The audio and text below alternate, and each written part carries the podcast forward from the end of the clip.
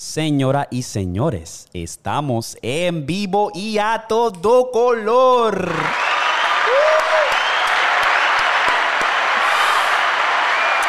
Gracias, gracias, gracias, mi gente. Bienvenidos a Pata Abajo, el podcast. Este es episodio número 13. Episodio número 13. Y vamos a apuntar algo aquí rápido antes de que se me olvide, porque yo sé que se me va a olvidar. Um, nuevamente, estamos aquí. Estamos bien activos. Mandar, mandar saludos, porque se me olvida. Eso va al final. Ok, mi gente, estamos activos, estamos en vivo. Muchas gracias a todas esas personas nuevamente que nos están escuchando en Spotify, Apple Music, Apple Podcasts o Apple o Google Podcasts. Saludos, mi gente. Si nos estás viendo en YouTube, saludos a ustedes. Ustedes son los MVP. Si estás comentando ahora mismo sin ver el video completo, saludos a ti también, que siempre quieres ser el primero. Saludos. Gracias. Usted, tú sabes quién tú eres, papi. Tú sabes quién tú eres. Ustedes saben quiénes son. Patabajo Mafia es la mafia más cabrona aquí, papi. Dile ahí. Bravo. dile ahí, mira, dile. papi, Ñengo sabe. Ñengo sabe. ¿Quién es la, la mafia más cabrona, papi? Patabajo Mafia. Estamos creciendo, mi gente, y de verdad que está, es irreal, de verdad. ¿Sabe? Yo cuando empecé a subir el contenido tenía 2.000 suscriptores. Y eran suscriptores viejos que, ni, que, que ya se desconectaron de mi contenido. Porque yo he cambiado de contenido tantas veces en mi canal, probando cosas nuevas. Dame contarle la historia de mi canal. Este canal, que está ahora mismo titulado Darwin TV, con dos V al final. Este canal empezó como fitness. Se llamaba Fit Darwin era para hacer contenido de alzar pesa, entrenar, comer saludable y toda esa jodienda. Como yo le había mencionado en mi podcast anterior, eh, dejé de hacerle fitness. Todavía lo hago a cierto nivel, no como antes, que era papi de que quería hacer un modelo y todo. quería hacer un modelo de fitness y quería romper. Anyway, empezó como fitness. Lo hice por un tiempo. Dije, no voy a hacer fitness más nada, no quiero hacer ese contenido. Vamos a cambiar. Después de ahí empecé a hacer contenido de NBA, reacciones, hablando de los juegos de NBA. Lo hice por un tiempo chévere. ¿Sabes? Estamos hablando de que es sólido, de que salía un juego, yo tenía que estar pendiente a los juegos. Y yo reaccionaba a los juegos, daba mi opinión. Básicamente lo que hago con el podcast, pero en formato más como que de noticia. Hacía eso, hice eso por un tiempo bien cabrón. Después empecé a hacer los blogs. Empecé a hacer los blogs y ahí, pan, ¿sabes? Que yo nunca he tenido miedo como que para cambiar la monotonía. Era como que quería cambiar. Y nunca tuve miedo. Dije, voy a perder gente porque acuérdate que yo, cuando hice el fitness, la gente que se suscribió en ese tiempo era gente que estaba interesada en ver fitness. Cuando empecé a hacer baloncesto, la gente que se suscribió, se suscribieron porque querían ver baloncesto, ¿verdad?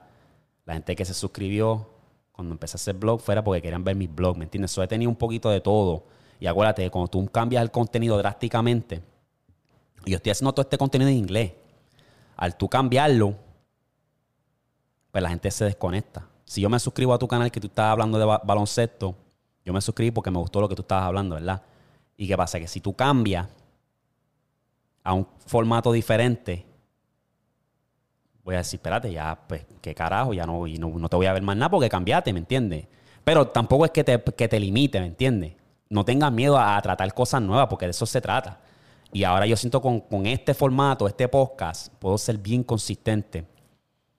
Y es algo que yo siento que no, que hacía falta, ¿me entiendes? Yo cuando dije que yo, que yo puedo hacer consistente en mi canal personal de YouTube, que no me cueste tanto trabajo, en cuestión de que, que, que, que no, que no lo vea como que, ah, tengo que hacerlo, ah, ¿me entiendes? Ahí fue que dije, espérate, si yo estoy haciendo un podcast en inglés y lo llevo haciendo dos años consistente sin fallar, quiere decir que yo lo puedo hacer en español. Y yo no he visto a nadie hablar de lo que yo hablo, ¿me entiendes? De lo que yo hablo, nadie, yo nunca he visto a nadie. O sea, eh, no, no, he visto a nadie, de verdad. A ver si compro un de estos para el teléfono, me tienen cabronado. Pero, ¿me entiendes? El punto que quiero llegar es que trates de hacer cosas nuevas. Trata de experimentar, de, salir de tu zona de, de comodidad, ¿me entiendes? Tienes que tratar cosas nuevas y ah, zumbarte y que se joda lo demás, ¿me entiendes? Pero aquí yo creo que me quedo. Aquí yo me quedo y quiero decir esto desde ahora porque me gusta documentar todo. Venimos sólido, mi gente. Yo ahora mismo estoy zumbando dos podcasts a la semana. On fire, de que on fire, on fire, ¿verdad? Pero si Dios permite, de aquí a un mes, un mes, dos meses, lo más tardar, voy a hacer dos episodios todavía, pero voy a hacer uno de esos dos episodios live, en vivo y en directo en mi canal de YouTube. Y esta va a ser bien cabrona. ¿Por qué? Porque vas a poder llamar. ¿Sabes? Va a haber, de la manera que lo quiero hacer, quiero que pues, vaya, o sea, voy a hablar de lo mismo que estoy hablando, pero va a haber un segmento donde la gente puede llamar. Y yo creo que va a ser, va, va a ser, va a ser la base de donación. No va a ser tanto, dos o tres dólares, dos o tres dólares, tú donas y tienes la oportunidad de llamar y dar tu take. Si tú quieres hablar conmigo de baloncesto, si tú quieres hablar conmigo de teoría, hablamos, pum, pum, unos 10 minutitos, pum, das tu, tu, tu, tu, tu opinión, hablamos un rato y pum, fuiste parte del podcast, ¿me entiendes? Porque quiero involucrar a todo el mundo, quiero seguir trayéndole valor, entretenimiento y seguir creciendo.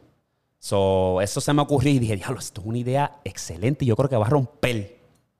Ustedes dicen, perdón, ustedes díganme qué piensan de eso, pero yo creo que es una, una idea excelente. Más, detalles vienen pronto, pero vamos a lo que vinimos. Mi gente, vamos a lo que vinimos. Ok.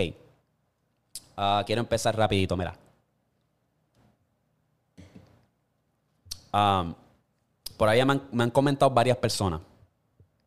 Y antes quiero salir de eso. Por eso es una de las razones por la cual quiero... Porque muchas personas a mí me escriben ahora y me dicen, mira, Darwin, quiero estar en tu podcast, quiero esto, lo otro.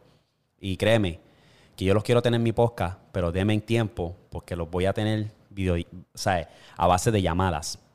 Ustedes me llaman o yo los llamo a ustedes y ¡pum! Tenemos una conversación, pero eso me tiene que dar tiempo. Si tú quieres empezar tu podcast, hazlo, que tú puedes. Aquí nadie te está diciendo que no. Vamos para encima, que vamos a romper. Pero anyway, quería salir de eso porque quería dejarles claro que es que no los estoy ignorando ni nada por el estilo. Es que estoy tratando de buscar una manera de involucrarlos ustedes en el contenido, ¿me entiendes? So, esa va a ser buena. Esperen el mes que viene eso, venimos duro. Pero por ahí me han dicho, varias personas me han preguntado, me gustaría saber qué tú comes. Porque yo hablo mucho de tratar de cuidarte, porque tu cuerpo es un temple, ¿verdad? Pues yo trato de hablar de, de, que, ¿sabes? Cuídate. Sea, cuídate porque las comidas que no nos están dando no son buenos. O sea, comida que tú ves en la mayoría de los supermercados, tú ves los doritos, tú ves los chitos, tú ves que si los Twinkie, todo eso, el jamón, todo eso. O sea, son comidas procesadas que están diseñadas para enfermarnos. Nos pueden causar cáncer, pérdida de memoria, nos aceleran el proceso de envejezo. Es tratar de minimizarlo, porque una de las cosas más difíciles, y yo estoy hablando de mi opinión, es comer lo más limpio posible. Yo no te puedo decir aquí que yo como 100% limpio, no, pero trato lo mejor que yo pueda. Entonces, el mejor consejo que yo le puedo dar a aquel persona que quiere saber lo que yo como, yo lo que trato es de reducir la carne roja, es una. Reducir la carne roja y estoy ahora con el pollo. Quiero también reducir el pollo bastante, pero el pollo, cuando yo cocino el pollo, lo hago al horno o al air. Más saludable, no lo frío, ¿sabes? Trato de hacerlo lo más saludable que yo pueda, con menos sazones, para que no haya tanta sal. El arroz es una de esas cosas que también tengo que cortar bastante porque como puertorriqueño nos encanta el arroz. A mí me encanta el arroz y el arroz largo término tampoco es tan bueno. ¿Me entiendes? Pero lo más fácil que yo podía adaptarme es el desayuno. El desayuno mío se basa de dos cosas. Yo cojo, hago mi avena, tengo mi avena, pongo leche de almendra, un scoop de peanut butter y un poquito de miel al microondas por dos minutos pum, ya tengo mi oatmeal, que es los carbohidratos saludables. Y después yo vengo y agarro un pan de wheat, un pedazo de pan, lo pongo en la tostadora, me hago un huevo frito, no frito como tal, pero al, al fryer básicamente. Pup, lo saco y pico tres cantos de aguacate y los pongo por encima. Y esa es mi comida. Ese es mi desayuno. ¿Me entiendes? Todas las mañanas, cada vez que yo me levanto, me, trato de tomar por lo menos medio, medio medio botella de agua, porque acuérdate que cuando tú estás durmiendo, tú te acuestas a dormir y tú te levantas, tú llevas como 8 a 6 horas sin comer nada. Eso estás deshidratado. Eso tu cuerpo lo que quiere es agua en ese momento. Eso si tú le das agua a tu cuerpo en ese momento que te levantas, tu cuerpo te lo va a agradecer, tu mente te lo va a agradecer, tu cerebro, ¿me entiendes?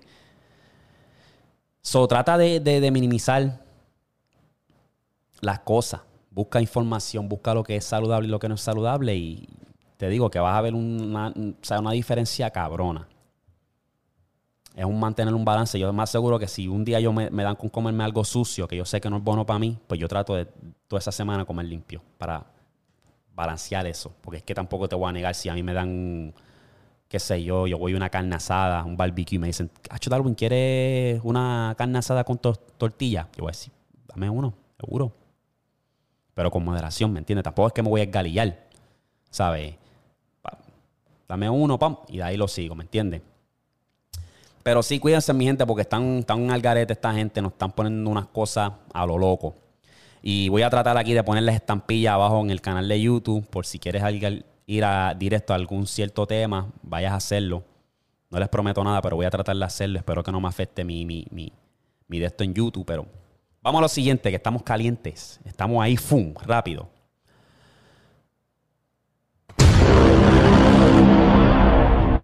Ya, una vez nada más, una vez. Ok, de lo que quiero hablar es lo siguiente. De la escuela y de la universidad. Vamos a empezar con la escuela, ¿verdad? Nosotros tenemos que ir para la escuela desde los 5 hasta los 18, ¿verdad? Para high school. Y yo creo que antes desde los 5, pero tenemos que ir para la escuela y nos enseñan. O sea, yo, en mi opinión personal, yo siento que la escuela es. está ahí para programarnos, para ser empleados. Repito, la escuela, desde que entramos a primer grado hasta que llegamos a 12, está diseñado para programarnos a ser empleados.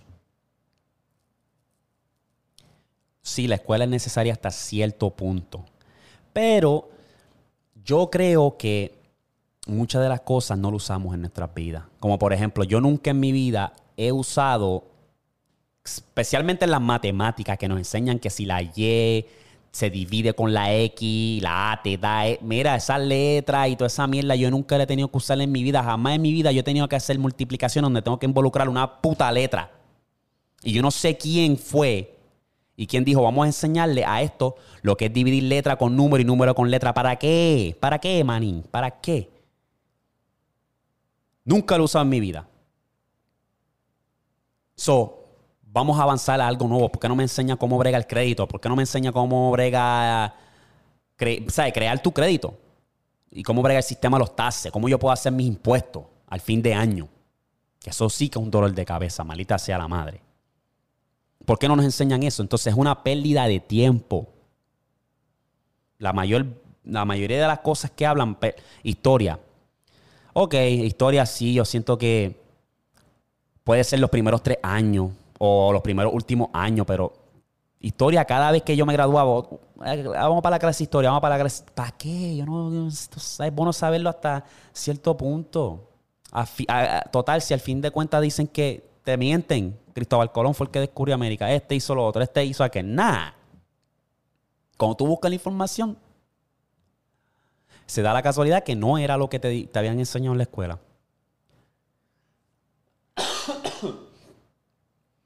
So, al punto que quiero llegar es que está cabrón.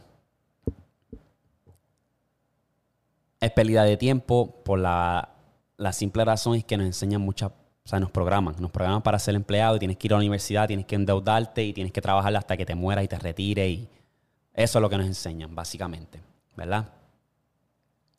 Ahora, lo siguiente que quiero pasar es a la universidad. A la universidad. Ahora, con lo del Internet, tenemos las redes, tenemos Internet, tenemos YouTube, TikTok. Yo he aprendido más en TikTok y en YouTube que lo que he aprendido cuando fui a la escuela. Yo fui a hacer, yo hice dos años de terapia física porque yo quería ser terapista físico para enfocarme en el área de los deportes. Pero tenemos la internet y yo he aprendido lo que me hubiese tomado cuatro años de lo que es el bachillerato. de lo que es meterme en deuda, 100 mil pesos para arriba, 100 mil dólares. En deuda, mi gente, en deuda. Para después que yo saliera de trabajar o saliera de graduarme de la universidad, trabajar para ganarme 50 mil, 60 mil pesos al año. ¿Me entiendes? El sistema está bien jodido. El sistema está bien jodido. Lo que se trata de la universidad, lo que es el Medicare y la universidad son yo creo que los dos topes del sistema que está jodido. Yo conozco y tengo amigos que se han ido en deuda, van a la universidad cuatro años, seis años, ocho años, se endeudan hasta las tetas, no pueden conseguir un cabrón trabajo porque requiere experiencia, porque no están tratando en el momento. ¿Y qué pasa? Que tú tienes, te gradúas, tienes esta deuda, este préstamo estudiantil de 100 mil dólares y tienes este papel que dice un bachillerato en yo no sé qué, que no te sirve para nada. Porque si te llegan a contratar tampoco vas a ganar guau. ¿Me entiendes? Entonces a este punto hay muchos trabajos que no están requiriendo diploma de universidad porque están viendo lo inútil que es. Ahora, no me lo tomes a mal. Si tú quieres ser doctor, enfermero, abogado, eso lo necesitamos. Eso sí tienes que ir para la escuela porque necesitamos gente como esa, ¿verdad? Pero si tú me dices a mí, ah, quiero ser, quiero estudiar empresario de mercadeo, qué sé yo, director de empresa, o tú no necesitas nada de eso.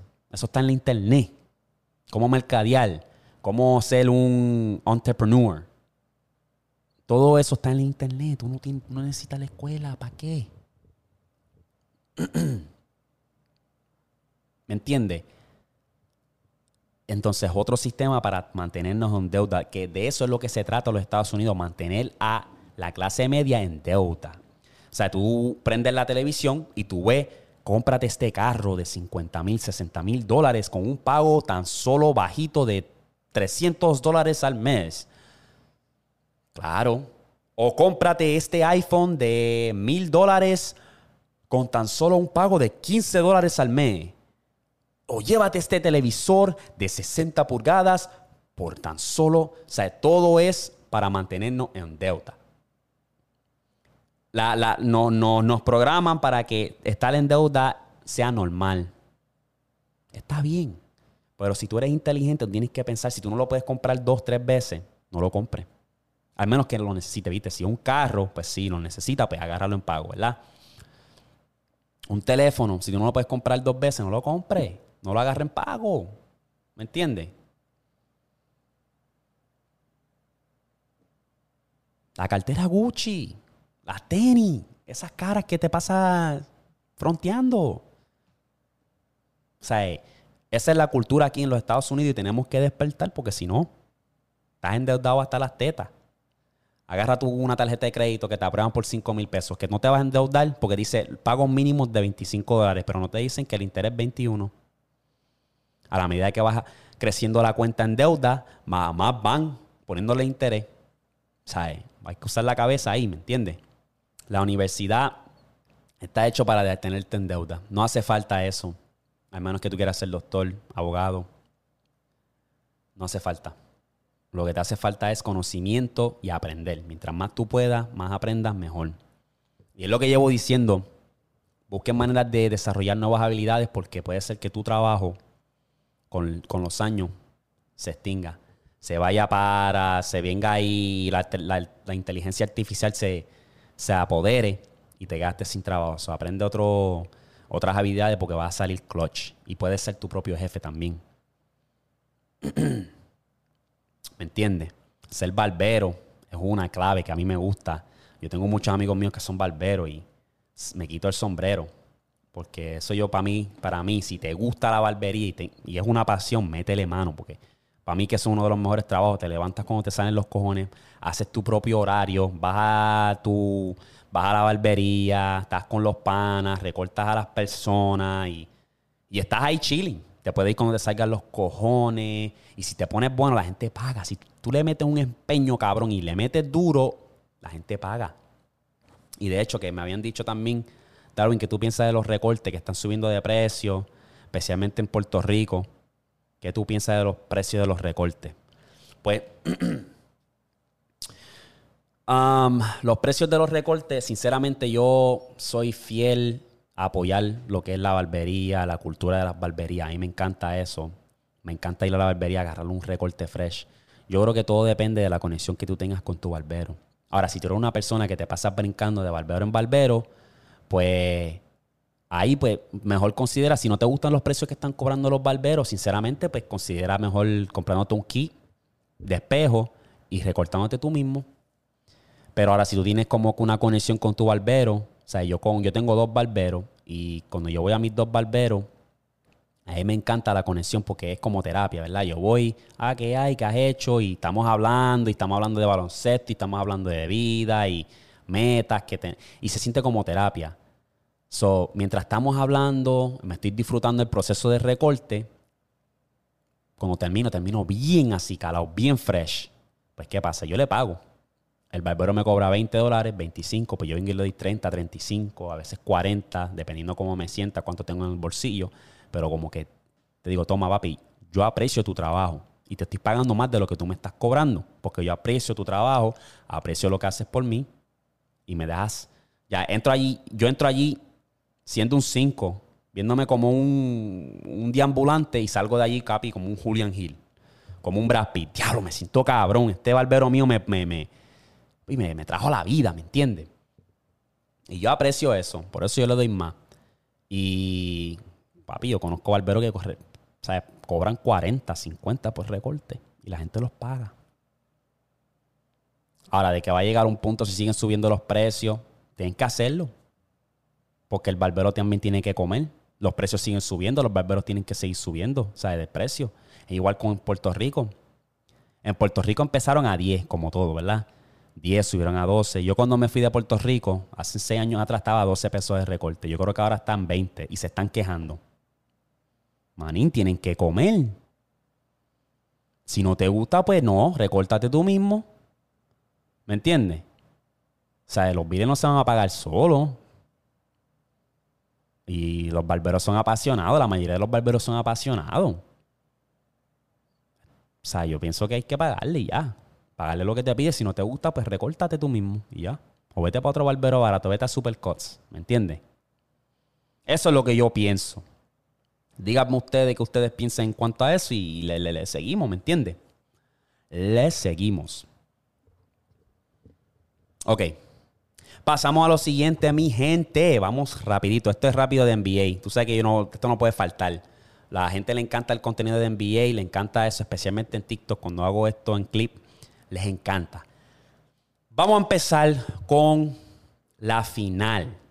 Todos sabemos que ganaron los Bucks. Estoy súper tarde, yo lo sé, estoy súper tarde, pero estoy aquí, ¿verdad? Todos sabemos que ganó los Bucks en juego 6. Lo cerraron, y tengo que felicitar a los Bucks. Me quito el sombrero. Giannis, Middleton y, Drew Holiday hicieron un excelente trabajo. Y, ¿qué te puedo decir? Los Suns estuvieron arriba 2-0 y no pudieron cerrar. Esos fueron los primeros dos que ganaron, fueron los últimos que ganaron. ¿Y qué te puedo decir? Vamos a empezar con Chris Paul. Chris Paul tenía el chance de ganar su primer campeonato, que era lo que yo quería, ¿verdad? Pero al final del día no iba a estar enfadado porque me gustan los dos. O sea, eh, eh, Jan es un excelente jugador, ¿verdad? Pero Chris Paul acaba de agarrar la L más grande de su vida porque esa era la única oportunidad que él tenía para ganar. Entonces no pudiste cerrar, fuiste un poco inconsistente y entiendo si hay lesiones. Se lesionaste la mano, pero en esos últimos juegos te viste bien sloppy. Hiciste pares de T-Nobel que no debiste hacer. Parece que no sé si fue la presión. Hiciste par de jugadas que no tuviste, no tenías que hacer y chonqueaste. Ahora, la única manera que yo veo tú ganando todo un campeonato poniéndote en esa misma situación es que si te vas con los Lakers y te vas con LeBron. Y veremos a ver qué pasa ahí. Pero ahora mismo tenías el chance y se te fue de las manos. Y no te estoy tumbando, de verdad, al final del día eres Celeste Poengal, haces mejor a cualquier equipo, pero manín, vamos a ver un récord aquí que yo quiero apuntar. Cuando se trata de chonquear, cuando se trata de, de, de, de ahogarte en una serie, Yo creo que tú eres el rey, Chris Paul. Y me da fucking pena porque, como te digo, yo quería que tú ganaras, manín. Deja buscar esta estadística que tengo aquí. Chequeate esta estadística y le voy a poner en la pantalla. Chris Paul en a 2-0 series. En el 2008 contra, o sea, él estaba en New Orleans contra San Antonio, estaba arriba 2-0. Perdió 4 a 3. En el 2013, en la conferencia semifinales, los Clippers estaban arriba 2-0 en contra de Memphis, perdieron 4-2. En el 2016, conferencias de semifinales, los Clippers otra vez estaban arriba por 2-0 en contra de Portland. Perdieron 4-2. Y en la final, que es la final más importante de su vida, la única, estaba arriba obviamente con Milwaukee, que lo sabemos, y perdió 4-2. O sea, no sé si el tipo es que tiene mala racha, no sé si es que alguien más salado que Chris Paul, yo creo que no hay. Vamos a tener en mente que este macho estuvo así, así, de unirse con Kobe en los Lakers y le, y le negaron ese trade. Nunca yo había visto algo así, le negaron el trade. Así, así de cerca, ¿verdad? Pues le negaron el trade. Nos jodimos, ¿verdad? Llega, se va con Harden, está en conferencia de final, está a un solo juego de avanzar a la final y se lesiona. Se lesiona. Y ahora esto. Ahora esto. O sea, el tipo está salado. Tú hablas de sal y tienes que mencionar a Chris Paul. Ahora para adelante, tú lo que tienes que hacer es Tenga cuidado, siervo, con lo que haga. ¿Qué vas a hacer, manín? ¿Qué vas a hacer? Chris Paul, ¿qué vas a hacer? Mira vos. Porque hasta Anuel te lo está diciendo, mira vos, ¿qué vas a hacer? Tenga cuidado, siervo, con lo que haga. ¿Qué, qué, Almighty, pero qué, qué podemos hacer? El tipo no mejora, manín. Está ahí salado, mira, papi. No sé, de verdad no sé qué vamos a hacer con Chris Paul. Me da mucha lástima. Yo creo que LeBron va a tener que tenerse la última esperanza. Y veremos a ver qué pasa. Ahora, yo te quiero hacer esta pregunta a ti que me estás viendo, me estás escuchando. Sabemos que Yanes ganó final. Ganó la final. Ganó finales de MVP. Yo te quiero hacer esta pregunta. Sabemos que él tiene el jugador defensor del año, tiene dos MVP ahora tiene este campeonato con el campeonato de finales de MVP. y eso es a, los 27, si no me equivoco. ¿Dónde está, dónde queda ahora mismo el legado de Yanes? Porque es un tremendo legado. Se quedó con el mismo equipo que lo draftió. Ocho años sólido. Vieron las altas y bajas. ¿Dónde está? ¿Por qué path va? ¿Se puede decir que Yanis va a un legado GOAT o todavía es muy temprano? ¿Qué ustedes opinan? Como se ve el resumen de Yanis, en mi opinión, yo creo que sí. Si él logra ganar dos, más, tres más, y logra mejorar en cuanto a la yompa, una yompa más consistente, mira, yo te digo que se acabó, Game Over. Game Over apaga todo. Que viene Thanos a hacerles así. Eso es mi opinión. ¿Qué ustedes piensan en cuanto a eso? ¿Verdad? Me estuvo bien interesante. Nuevamente, felicidades, Janet. Puso números ridículos. Números de, que LeBron cuando estaba en su prime final. Estamos hablando de back to back 42. Booker 40. Back to back 42 y perdió. Me, da hasta pena por el macho de Booker. Pero Janet, números increíbles que nunca hemos visto. Después que tú sabes lo de la era de LeBron, obviamente. Pero estuvo cabrón, estuvo bien impresionante. Se la doy se las doy. Pero ¿qué ustedes opinan? Déjenme saber ahí en los comentarios. Y una cosa que voy a hacer aquí, en cuanto a el baloncesto, eh, hablando de LeBron, ¿verdad? Que habíamos hablado, del Prime y qué sé yo, qué diablo, ¿verdad? Yo tengo esta foto aquí, nada, buscarla. yo tengo esta foto aquí que estás viendo en pantalla, ¿verdad? O sea, tenemos cuatro eras de LeBron. Ahora, si tú tenías que crear un equipo para llevarte a la final, ¿cuál sería? ¿Cuál para ti es el prime LeBron que es capaz de llevar a cualquier equipo a la final? Si tú fueras a decir, yo creo que LeBron, este LeBron de esta era, sea el que guíe mi equipo a la final. Te voy al tiempo para que lo pienses. Para mí, el LeBron que a mí me encantó ver, me gustaron los cuatro. Las cuatro eras tan cabronas. Pero para mí, para mí, Prime, Prime, Prime, fue en Miami. Ese era el LeBron que todavía tenía el atleticismo, tenía tiro, tenía rapidez, estaba fuerte el cabrón. Y para mí ese era el prime de LeBron. El LeBron que yo pienso que yo pues cogería para que llevara a ese equipo a, la, a una final. A mí me encantó, de verdad, mí me encantó. LeBron en Miami me encantó. Era bien, o sea, era algo fascinante ver todos los juegos, ver cómo él y Wade se, se, la tiraban, de verdad. Y todas las eras estaban cabronas, como les digo, cuando LeBron estaba en Cleveland solo, que ese macho era atlético, explosivo, daba los tapones, los chase down, estaba cabrón. Ese era un LeBron en crack. El tipo estaba cabrón.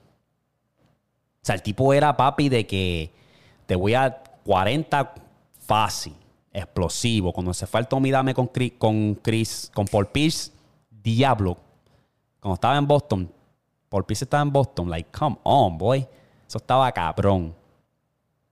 Y LeBron, LeBron de Cleveland, cuando se fue de Cleveland otra vez, con Kyrie Irving. Ese yo creo que es mi dúo favorito. Esos dos eran unos dementes, manín. Estamos hablando de que los dos cocinaban, mano. Yo extrañaba. Qué pena que no duró mucho ese dúo, pero ese dúo era uno de mis favoritos, de verdad. Diablo. Ese 2000, LeBron tuvo un 2018 cuando él se fue en contra de Toronto, Boston, lo hizo hijo a los dos. No me acuerdo cuál fue el otro equipo. Lo hizo hijo a Indiana. Diablo, cabrón. Ese LeBron del 2018 también estaba hijo de puta. So, tiene, la tiene. La tienen, ¿verdad? Pero díganme ustedes, ¿qué LeBron ustedes escogerían para que llevara a su equipo a la final? Para ti, ¿cuál es el LeBron Prime? Déjenme saber ahí en los comentarios, papi. Esa está bien cabrona, en verdad.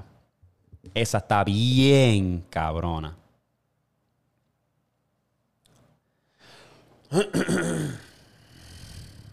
ok, vamos a empezar.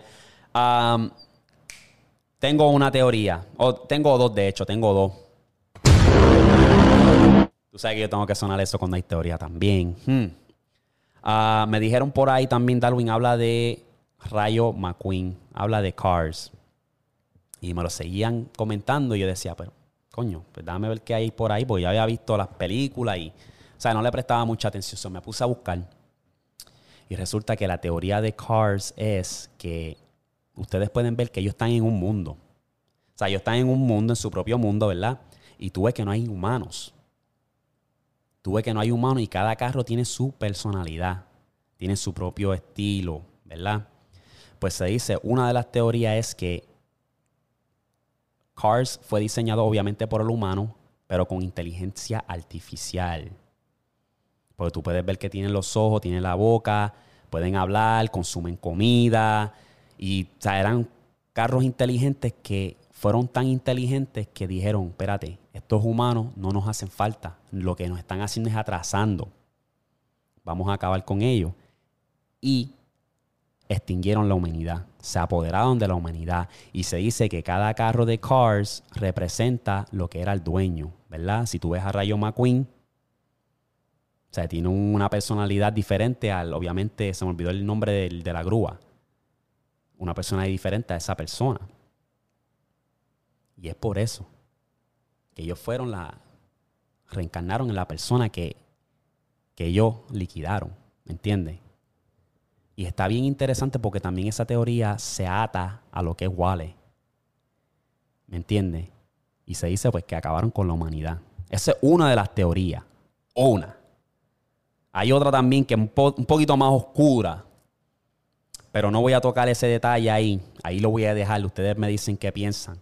Ah, si hay más teoría en cuanto a Cars, porque es que está cabrón como Pixar y, toda esa gente, se, se, todas las películas tienen un mensaje, tienen algún, alguna unión uno al otro, ¿verdad? Otra de las teorías que me pidieron fue el de los Simpsons. Darwin, ¿qué tú piensas de los Simpsons?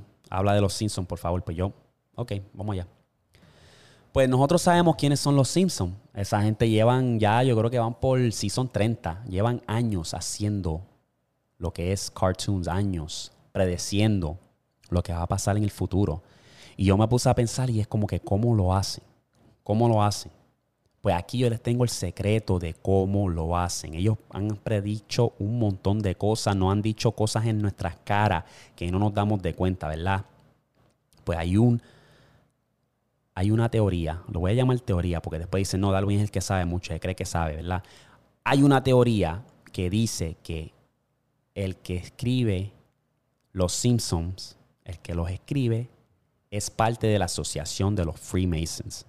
Si tú no sabes lo que es un Freemason, básicamente una asociación secreta de solo hombres que es por escalas.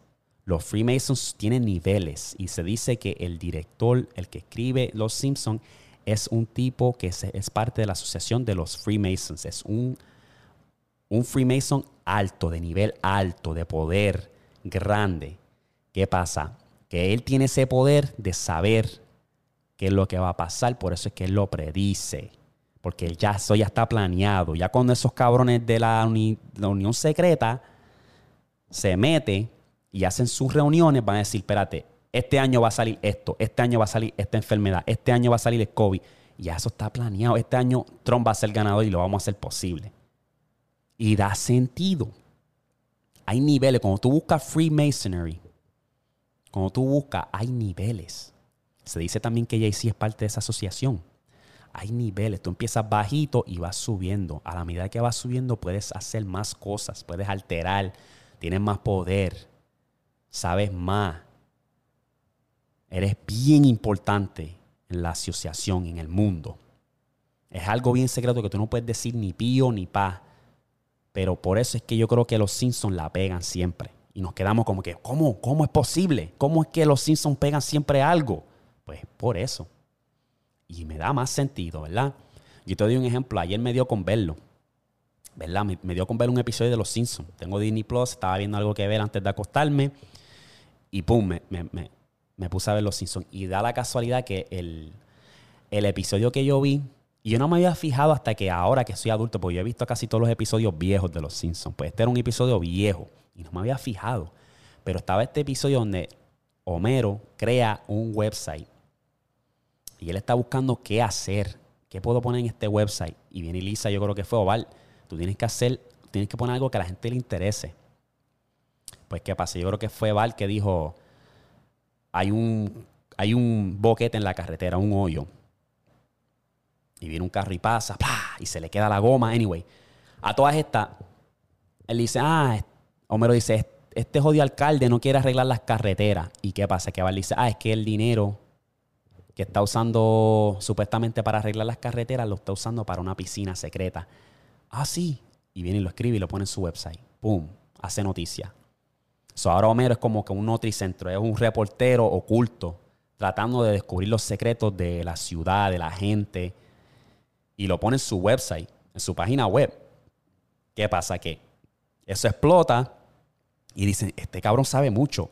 ¿Y qué pasa? Que lo secuestran y se lo llevan a una isla privada que le dicen que es la isla donde la gente que sabe mucha información va para ahí. Y es como una asociación secreto. Y me dieron, Homero dice, ¿por qué yo estoy aquí? Es porque tú sabes demasiado. La gente que sabe demasiado, nosotros los ponemos en esta isla. Y yo creo que eso es una teoría para decir que tenemos que limpiarlo. Los ponen en una isla mierda, los matan. Pero para hacerlo en caricatura como los Simpsons, los ponen ahí en esa isla. ¿Y qué pasa? Que hacen clones. En ese episodio hicieron un clon de Homero. Y tú sabes que está por ahí también lo de los artistas, que hacen clones de los artistas, clones de la gente. Dicen que Byron también puede ser que sea un clon. El tipo está tan viejo, tiene demencia, no sabe ni, ¿me entiende? So, eh, yo vi ese episodio y yo estoy viendo como Homero, el clon de Homero entra a la casa y yo me quedé como que me dio la bombilla, como que, puñeta, yo que vi este episodio tantas veces Y no me había percatado en que esto pasa en la vida real. O sea, si, si, si este podcast llega a la magnitud de que sigue creciendo y sigue creciendo y yo sigo hablando de esta mierda, me van a venir por mí. Van a venir por mí. Van a cerrarme el podcast, mi gente. Por ahí me habían dicho, habla de la CIA, habla de sus secretos revelados, esto. Mira, papi, me van a venir por mí. Hecho, no viene a ver, papi, ya estoy ahí. Bravo. Desde la prisión. Y pues viendo ese clon, viendo ese episodio, como que me dio, wow, vete pa'l carajo. Los Simpsons no nos dicen en nuestra cara y ni de cuenta nos damos porque no estábamos pendientes a eso, ¿verdad? Yo estoy hablando de hace años, ocho años, nueve años atrás, que yo vi ese episodio y lo vine a ver ahora y me di de cuenta. Me quedé, wow, está cabrón. Y muchas cosas más que han predecido, eso es un poquito nada más. Ese fue un episodio que yo vi que me quedé, tía, diablo. Pronto vendrán por mí, pronto vendrán por la por Patabajo Mafia, así que prepárense mi gente que vienen por nosotros y está cabrón. Pero eso de los clones está bien interesante. Y voy a buscar más información porque yo creo que eso puede ser una posibilidad. Yo tengo mis preguntas en cuanto a eso de los clones y clonear. Eso está cabrón. Yo siento que hay algo más oscuro también detrás de eso. Pero vamos para encima, diablo. Vamos por minuto 40. Diablo, vamos rapidito y pasó súper rápido. Ok, tengo esta historia. Esta historia está bien cabrona. Lo vi y me estuvo bien interesante. Esto es una historia de una persona que sobrevivió 438 días en mar abierto. Te digo de que solo en un bote, ¿verdad? La historia es que en el 2012, dos pescadores profesionales salieron a pescar desde la costa del Salvador y andaban en un bote chiquito, ¿verdad? Estaban a 15 millas lejos de eh, El Salvador. ¿Qué pasa? Que el motor dejó de prender. A la hora de ir se dejó de prender él saca el radio, trata de llamar a su jefe, su jefe no contesta. Ese día hacían vientos fuertes. ellos vieron cómo las montañas se hacían chiquitos porque el viento seguía empujándolos para afuera y para afuera y para afuera. ¿Qué pasa? Que ya llega el día siguiente, dos días, y ellos están ya a 300 millas lejos del Salvador. No pueden ver nada. O sea, tú estás viendo puro mal, puro agua, ¿verdad? Pues ellos trataron de sobrevivir con los peces que caían en el, en el bote y botellas de agua que estaban flotando. Cuando llovía, ellos pues agarraban esa botella, la poraban así, se lo tomaban el agua.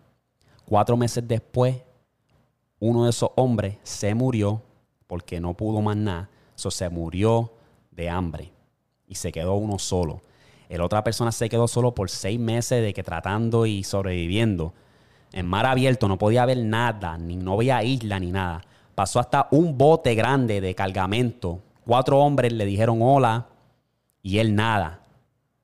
Él trató como que, mira, hey, wow, estoy aquí. Y nada, le, le, hicieron así y lo siguieron. No sabía que él estaba estrangulado. O sea, estaba, no sé si es la palabra, pero ustedes ¿sabe? no se dieron de cuenta de que él estaba estoqueado, que necesitaba ayuda. Pues, ¿qué pasa? Que él sigue sobreviviendo de la manera que él puede y él ve un, un coco flotando y él ya sabía que él estaba cerca de una isla.